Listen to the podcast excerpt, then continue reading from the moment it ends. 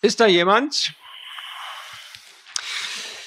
Meine Frau und ich gucken ja sonntagsabends traditionell immer ein Krimi, manchmal Tatort, meistens äh, eher so englische Krimis. Ähm, und in jedem zweiten Krimi spielt sich folgende Szene ab. Ne? Irgendwie Nacht, irgendwo rumpelt's im Haus, ganz furchtbar. Jemand schreckt auf, wacht auf, geht gucken und fragt, ist da jemand? Und das ist schon bei uns immer so ein bisschen Running Gag. Äh, wir denken jedes Mal, äh, glauben die Leute denn irgendwie ernsthaft, dass da der Einbrecher jetzt sagt, ja, ich bin da. Ja, äh, und ich warte hier mit dem äh, Messing-Kerzenleuchter auf dich und hau dir gleich einer rein, sodass der ohnmächtig umfällt. Aber weil du so nett fragst, hier bin ich, ich gebe dir eine Chance. Nicht wirklich, ne? Nun sind wir hier nicht im Tatort am Sonntagabend, sondern im Gottesdienst. Aber ehrlich gesagt, rumpelt's bei uns ja im Moment gerade auch ganz ordentlich, ne? In unserer Welt hat es schon immer, aber es ist näher gerückt, das Rumpeln. Corona, Krieg, Klimawandel und Co. Und vielleicht schauen wir uns auch ein bisschen ängstlich um und fragen, doch, ist da jemand? Nicht, weil wir befürchten, dass da ein Einbrecher ist, sondern eher, weil wir vielleicht hoffen, dass da jemand ist dass da jemand ist, an dem wir uns in diesen erschütternden Zeiten festhalten können und dass wir eben nicht Mutter und Vater Seelen allein auf einem gefährdeten Planeten sind. Ist da jemand?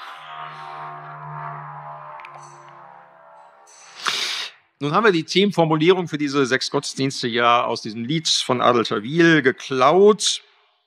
Und der Refrain des Liedes beginnt, ist da jemand, der mein Herz versteht. Nun haben wir schon festgestellt, man, man muss diese Frage gar nicht Richtung Gott stellen. Ja, also wenn man sich nochmal so die Bilder vor Augen hält oder auch bei der Pantomime, da ging es ja darum, ist, ist da jemand Menschliches da? Und ja, ich glaube, dass wir mehr oder minder alle danach suchen, nach Menschen, die unser Herz verstehen. Weiß nicht, wie es für euch ist, wie es für sie ist, also an die Kindheit zurückzuerinnern, wenn man irgendwie sich wehgetan hatte und geschrien hat und geguckt hat, wo ist Mama, wo ist Papa, und geschrien hat und gehofft hat, dass da jemand kommt. Ne? Ist da jemand, ist eigentlich die Frage hinter dem Schreien, wenn man sich wehgetan hat und wenn man irgendwie die Arme ausbreitet. Später haben wir nach Freunden Ausschau gehalten, die unser Herz verstehen, wo irgendwie so ein Gleichklang der Herzen da ist. Und dann nach dem Partner, der Partnerin gesucht. Ja, und wenn es gut läuft, dann findet man Menschen, die das tun, die unser Herz wirklich verstehen. Und die uns mit dem, was wir ihnen da auch zeigen von unserem Herzen, dennoch lieben. Wer solche Menschen gefunden hat oder auch nur einen solchen Menschen gefunden hat, der darf sich wirklich glücklich schätzen. Das Blöde an der Geschichte ist ja nur, irgendwie ist dieses Verstehen des Herzens ja doch immer nur teilweise. Selbst in der besten Freundschaft, in der besten Partnerschaft gibt es Dinge, wo wir das nicht unbedingt direkt tun. Oder vielleicht auch gar nicht tun, wo wir einander nicht verstehen, wo wir mühsam versuchen, etwas in Worte zu kleiden, was uns bewegt und merken, es kommt irgendwie doch nicht beim anderen wirklich an. Der andere versteht mich nicht wirklich. Und manchmal kann dann die Enttäuschung auch groß sein. Da hatte ich gedacht, jemanden und dann funktioniert es doch nicht. Und manche ziehen sich dann auch komplett zurück und misstrauen allen Menschen. Mich versteht ja doch keiner.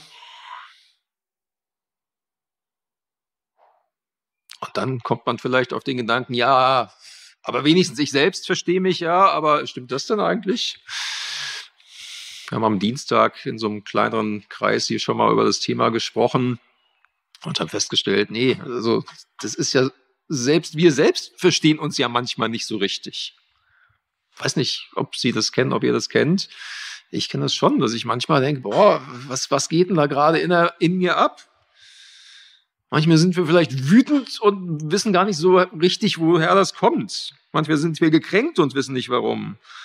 Manchmal sind wir traurig, wissen nicht warum. Manchmal sind wir auch irgendwie sprudelt vor Freude und wissen auch nicht so richtig warum.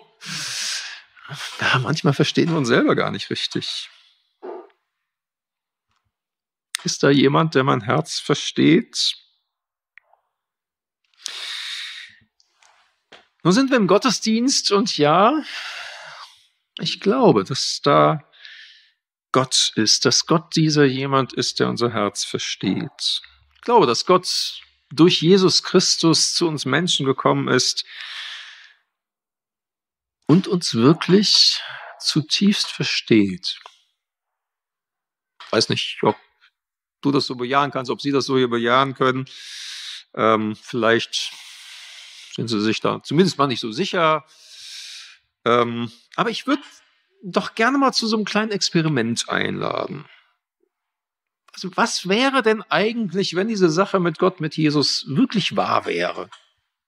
Wenn das nicht nur eine Geschichte von alter Zeit ist, sondern wenn Gott da ist, wenn Jesus heute lebt und er dieser jemand ist, der unser Herz versteht. Wie wäre das?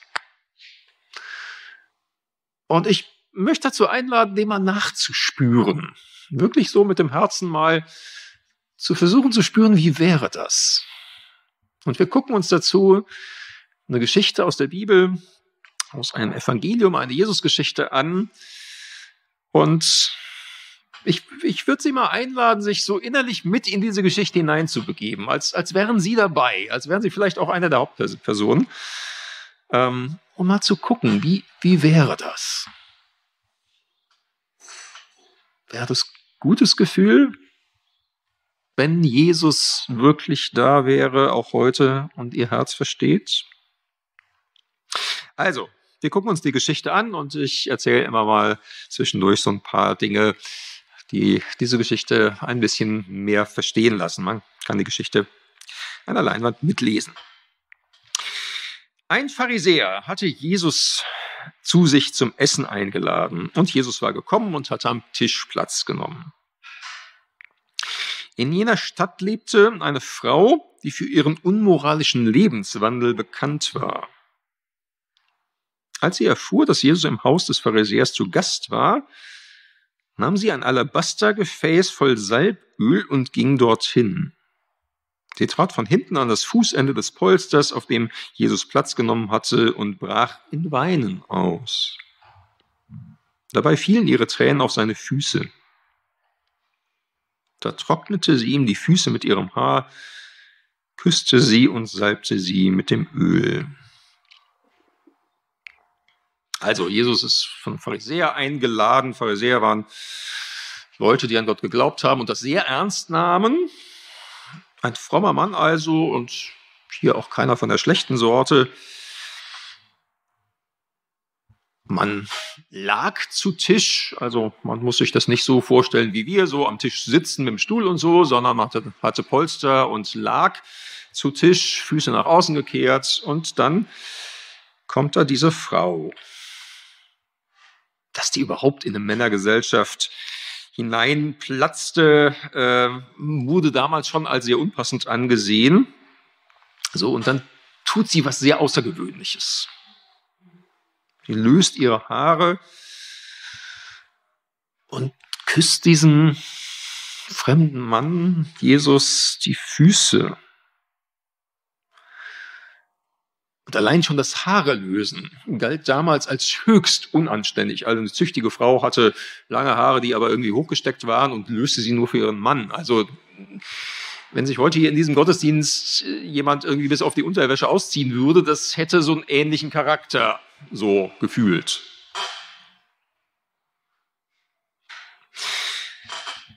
Das ist die Szene, die sich hier abspielt. Naja, sind mehr Leute dabei und jetzt fangen die Gedanken an. Was ist denn das? Wir lesen ein Stück weiter. Als der Pharisäer, der Jesus eingeladen hatte, das sah, dachte er, wenn dieser Mann wirklich ein Prophet wäre, würde er die Frau kennen, von der er sich da berühren lässt. Er wüsste, was für eine sündige Person das ist. Der Pharisäer weiß also, wer die ist, er kennt die. Und er ordnet sie ein als sündige Person. Was heißt das? Sünde heißt mal zunächst ganz schlicht, da ist irgendwie was, was so anders, als es sein sollte. Diese Frau war für ihren unmoralischen Lebenswandel bekannt, so lesen wir. Das ist irgendwie aber auch fein und nett noch ausgedrückt, eine nette Umschreibung. Die Frau war Prostituierte. Offenbar keine vom Straßenstrich, sondern eher eine Edelhure mit Geld, die sich teures Salböl in einem Alabastergefäß leisten konnte. Aber ja, sie verkaufte Sex für Geld. Und auch wenn manche Menschen heute Prostitution als ganz normale Arbeit ansehen wollen, glaube ich kaum, dass die gleichen Leute ihrer Tochter sagen würden, ja, wenn das dein Berufswunsch ist, gerne, mach nur. Es gibt dann doch irgendwie ein tief, tiefes Empfinden dafür, was gut und richtig ist und was auch nicht. Also, ja, diese Frau ist eine sündige Person. So, und jetzt schlussfolgert dieser Pharisäer, Simon heißt er, erfahren wir gleich noch. Wenn Jesus wirklich ein Prophet wäre, dann wüsste er, was das für eine ist und würde sich nicht von der berühren lassen. Prophet ist ein Mensch, der irgendwie besonders mit Gott in enger Beziehung steht und dem Gott Dinge offenbart.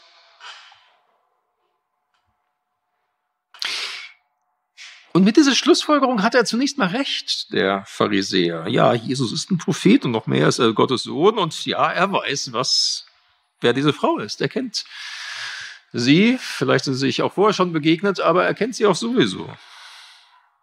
Und beurteilt sie doch anders, als der Pharisäer es erwartet.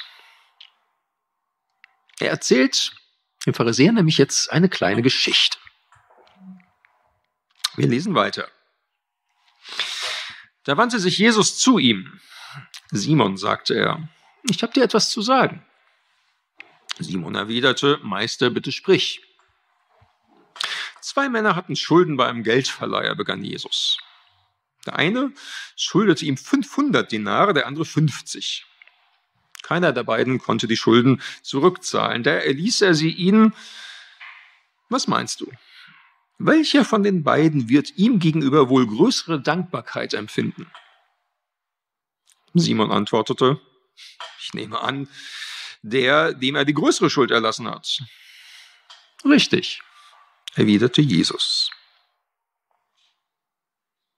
Ja, kleine Beispielgeschichte, wie Jesus oft solche kleinen Beispielgeschichten erzählt hat. Dinar war damals ein Tageslohn für einen einfachen Arbeiter. Heute, naja, Gegenwert Pi mal Daumen vielleicht 100 Euro irgendwie, wenn man mal den Mindestlohn ähm, zugrunde liegt. Also der eine schuldet dem Geldverleiher 5000 Euro, der andere 50.000. Beide können nichts zurückzahlen, beide bekommen es erlassen.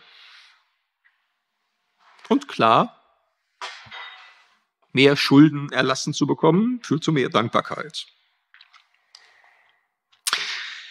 Und nun wendet Jesus diese kleine Geschichte auf die Frau und den Pharisäer an. Wir lesen weiter.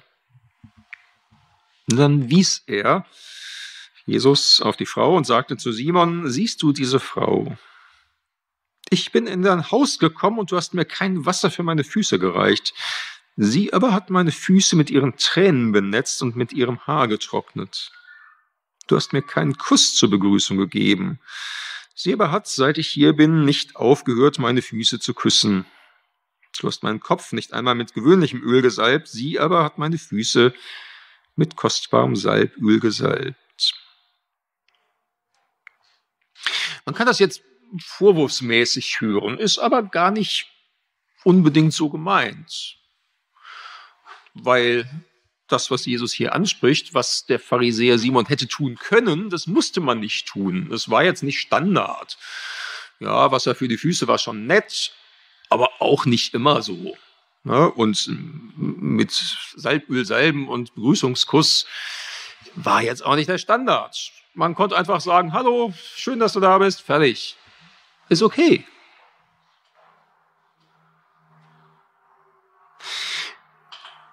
Aber das macht natürlich den Unterschied zwischen diesen beiden Verhaltensweisen noch, noch mal größer. Die Frau benetzt Jesu Füße mit Tränen, trocknet sie mit ihren Haaren, küsst seine Füße, cremt sie ein mit sündhaft teurem Salböl. Und mal ehrlich gesagt, vielleicht hat sie ähnliche Dinge getan, getan, wenn ein Freier zu ihr kam. Aber hier war das, was wie ein Anstoß öffentlichen Ärgernisses aussah, einfach nur ein überschwänglicher Ausdruck tiefer, dankbarer Liebe. Und das sieht Jesus. Jesus sieht das Herz dieser Frau und er fährt fort und sagt, ich kann dir sagen, woher das kommt. Ihre vielen Sünden sind ihr vergeben worden und darum hat sie mir viel Liebe erwiesen. Wem aber wenig vergeben wird, der liebt auch wenig. Und zu der Frau sagte Jesus, Deine Sünden sind dir vergeben. Die anderen Gäste fragten sich, wer ist dieser Mann, der sogar Sünden vergibt? Jesus aber sagte zu dem, der Frau, dein Glaube hat dich gerettet, geh in Frieden. Wenn man diese Geschichte mal noch so als Ganzes wahrnimmt, dann stellt man sich ja schon auch nochmal die Frage, warum hat denn die Frau das überhaupt gemacht? Wie ist sie dazu gekommen? Wir haben, wie gesagt, am Dienstag schon mal kurz über diese Geschichte auch gesprochen und haben überlegt, ziemlich sicher muss die Frau Jesus schon vorher begegnet sein. Vielleicht hatte Jesus ihr auch vorher schon Gottes Vergebung zugesprochen und wiederholt es ihr nur noch einmal. Aber auf jeden Fall muss sie ihm vorher irgendwie schon begegnet sein und tief angerührt sein von ihm. Vermutlich beginnt die Geschichte eigentlich damit, dass sie Jesus begegnet und seine tiefe Annahme für sie, die Sünderin, verspürt. Und was sie dann tut und was hier berichtet wird, ist schon eine Reaktion der Frau auf diese erste Begegnung, von der wir hier nicht lesen, aber die es schon gegeben haben muss.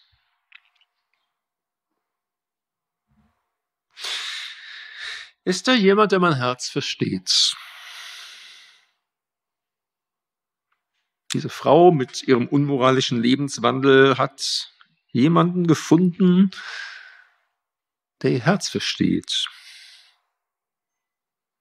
Jesus versteht das, was sie tut und was dahinter steckt. Die Männer drumherum haben vielleicht andere Gedanken gehabt, was da jetzt gerade passiert, aber Jesus versteht es. Es ist einfach Ausdruck, ungewöhnlicher Ausdruck dankbarer Liebe. Und Jesus versteht, was die Frau braucht. Sie braucht Vergebung für das, was in ihrem Leben falsch gelaufen ist, braucht Vergebung für ihre Sünde, und das weiß sie auch. Die Tränen, die sie vergießt, sprechen da offenbar eine deutliche Sprache. Und das spricht Jesus ihr zu, dir sind deine Sünden vergeben.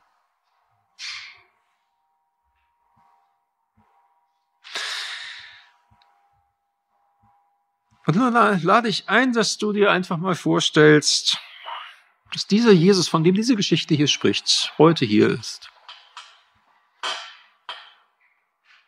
Und auch dein Herz versteht.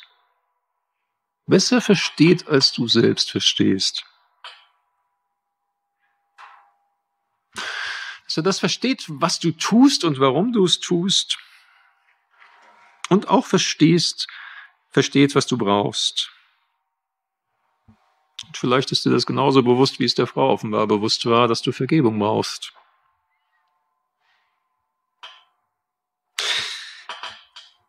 Und noch, noch mal zurück zu der Frage, wie, wie wäre das für dich?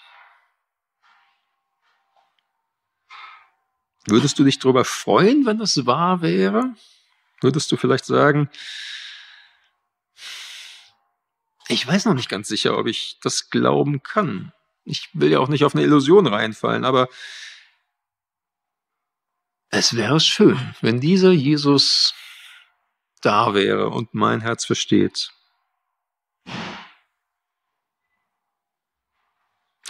Vielleicht magst du auch noch einen kleinen Schritt weitergehen und noch ein kleines Experiment machen. Vielleicht könntest du beten. Auch dann, wenn du noch gar nicht sicher bist, ob Jesus lebt und dein Beten hört. Man kann auch mal so zur Probe beten. Vielleicht könntest du so beten. Jesus, ich, ich bin nicht sicher, ob du wirklich lebst und ob du mich hörst. Aber wenn, dann würde ich dich gerne kennenlernen. Jesus, wenn es dich gibt, dann zeig dich mir. Und wenn du magst, könntest du das auch mal kontinuierlich beten. Vielleicht die nächsten vier Wochen. Wir haben jetzt hier weitere vier Wochen bis die Woche nach Ostern diese Predigtreihe oder diese Gottesdienstreihe hier laufen. Und das könnte ein guter Zeitraum sein, das immer mal wieder zu beten. Jesus, wenn es dich gibt, würde ich dich gerne kennenlernen. Jesus, zeig dich mir.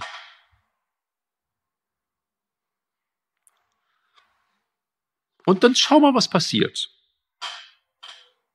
Wer weiß, wenn Jesus wirklich da ist, meldet er sich ja vielleicht bei dir und gibt sich dir zu erkennen, sodass du spürst, ja, da ist jemand, der mein Herz versteht. Amen. Ich möchte noch einmal mit uns beten.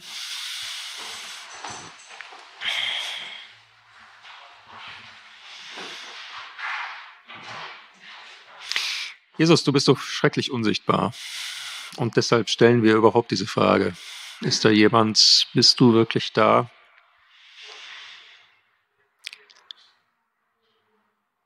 Und egal, ob wir uns schon ziemlich sicher sind, dass du da bist und an dich glauben, oder ob wir uns da gar nicht sicher sind. Ich bitte einfach mal für alle, die heute hier sind, die auch per Zoom dabei sind, dass du dich uns neu zeigst. Dass du uns neu zeigst, dass du Realität bist. Dass du da bist. Mitten in diesem Leben, das manchmal so schwierig ist. Jesus, wir bitten dich, zeig du, dass du da bist. Amen.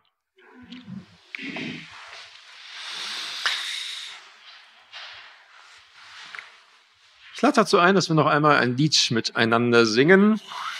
Ja, wohin sonst sollten wir gehen?